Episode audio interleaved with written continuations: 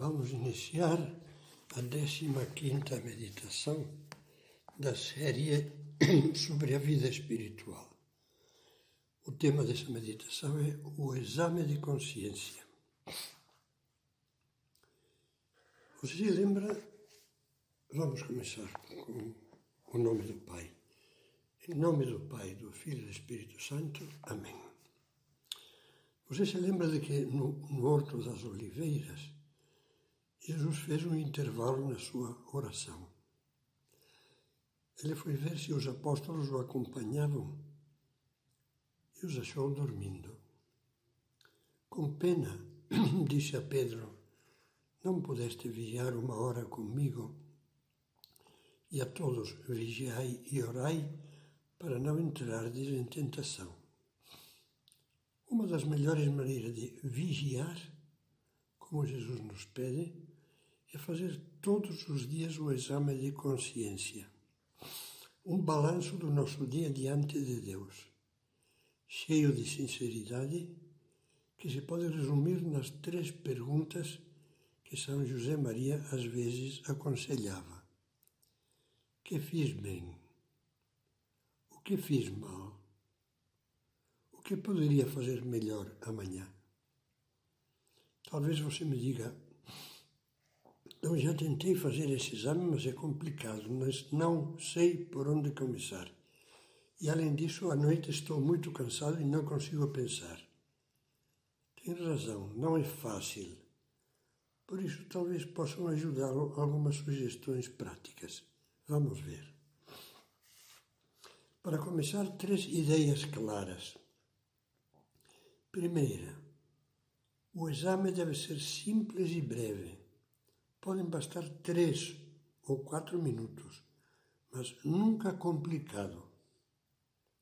Segunda, o exame será bom se nos ajudar a enxergar algumas falhas daquele dia e a pedir perdão a Deus por elas e a ver também como perseveramos nas resoluções boas. Terceiro, o exame será completo se terminar com alguma resolução muito prática de melhorarmos em algum ponto do dia seguinte. Por exemplo, sermos mais pontuais no trabalho, nas refeições, ou conversar mais com a família. É importante ter em conta que, embora não seja aconselhável, não é obrigatório fazer o exame à noite à última hora do dia, se estamos caindo de sono. Convém fazê-lo no momento em que a cabeça esteja ainda lúcida. Por exemplo, exemplo, antes do jantar, em lugar isolado, ou antes de nos deitarmos, mas estando ainda em pé, sentados numa poltrona ou no local de trabalho, concentrando-nos um momento antes de encerrar o expediente ou mesmo até no dia seguinte, fazendo junto com as orações da manhã um breve balanço do dia anterior. Cada qual tem que achar o seu bom momento para o exame. Pensa nisso e escolha. Deve-se evitar fazer o exame na cama, já deitado. Esse mesmo conselho lembra dávamos ao falar em outra meditação ao falar da oração mental. Quem tiver suficiente autocontrole da sonolência ou padecer de falta de sono, pode se arriscar-se a ler, a orar mentalmente, a rezar o terço, a fazer exame na cama. Mas não se engane. Você já se conhece. Se tiver o cochilo fácil, sabe muito bem o que acontecerá vai adormecer sem fazer nada. Ainda uma sugestão dirigida às pessoas que quiserem fazer o exame com o máximo de proveito. Não faça o exame sem ter à mão uma agenda ou um caderninho. Caderninho e caneta. Daqui, daqui a pouco veremos que é bom anotar E desculpe as repetidas recomendações que nessas meditações eu faço sobre a agenda, que pode ser a agenda do celular. Não é mania, hein? é experiência. Em que assuntos nos convém pensar? Antes de responder a essa pergunta, quero deixar muito claro uma ideia. Não pretendo aconselhar nenhum método rígido de exame. É uma matéria em que deve haver muita liberdade e cada qual tem que achar o seu modo de fazer um bom exame.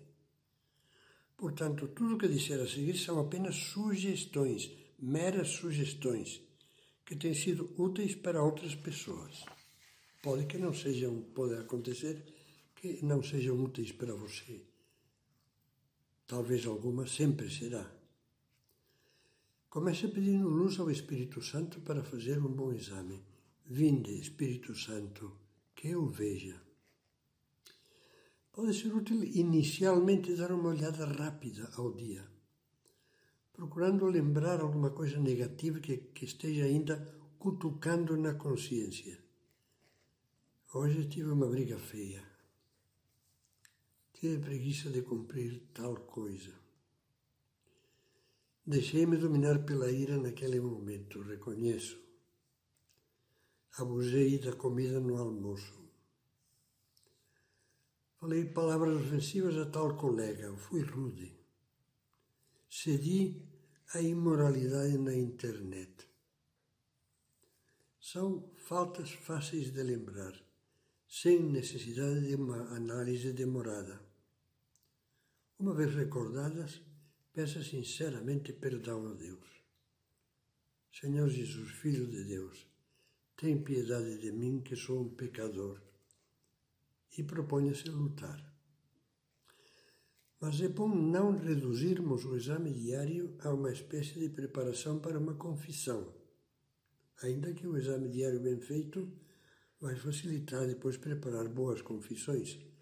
Mas muitas vezes, além de nos, de nos determos brevemente nas faltas, será bom determos-nos um pouco mais nas coisas boas. Concretamente, todos deveríamos ter um pequeno programa de melhoras que desejaríamos alcançar, de preferência listadas na agenda. Desculpe falar da agenda novamente.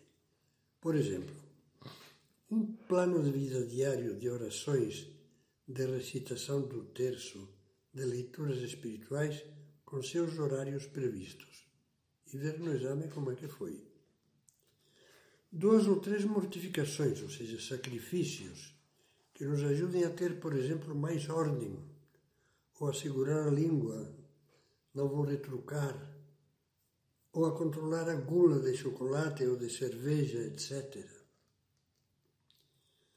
Um pequeno programa de ajuda aos outros, também de ajuda espiritual e apoio moral.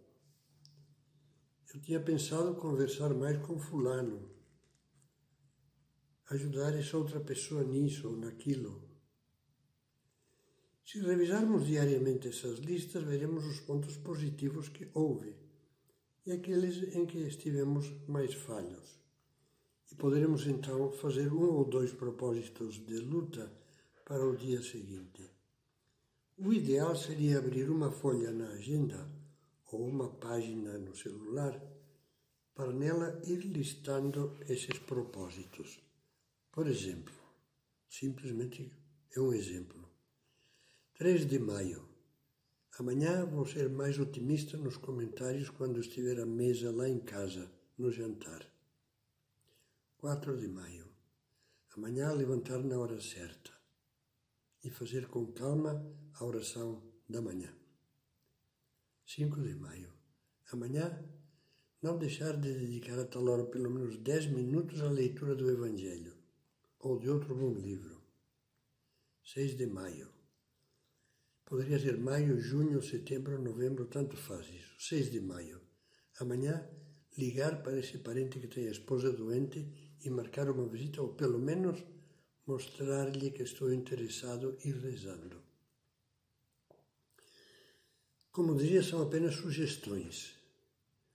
Veja você qual seria, no seu caso, a melhor maneira de fazer esse breve exame, de modo que o ajude a retificar as falhas e a ir subindo dia após dia pela escada do amor e da perfeição cristã.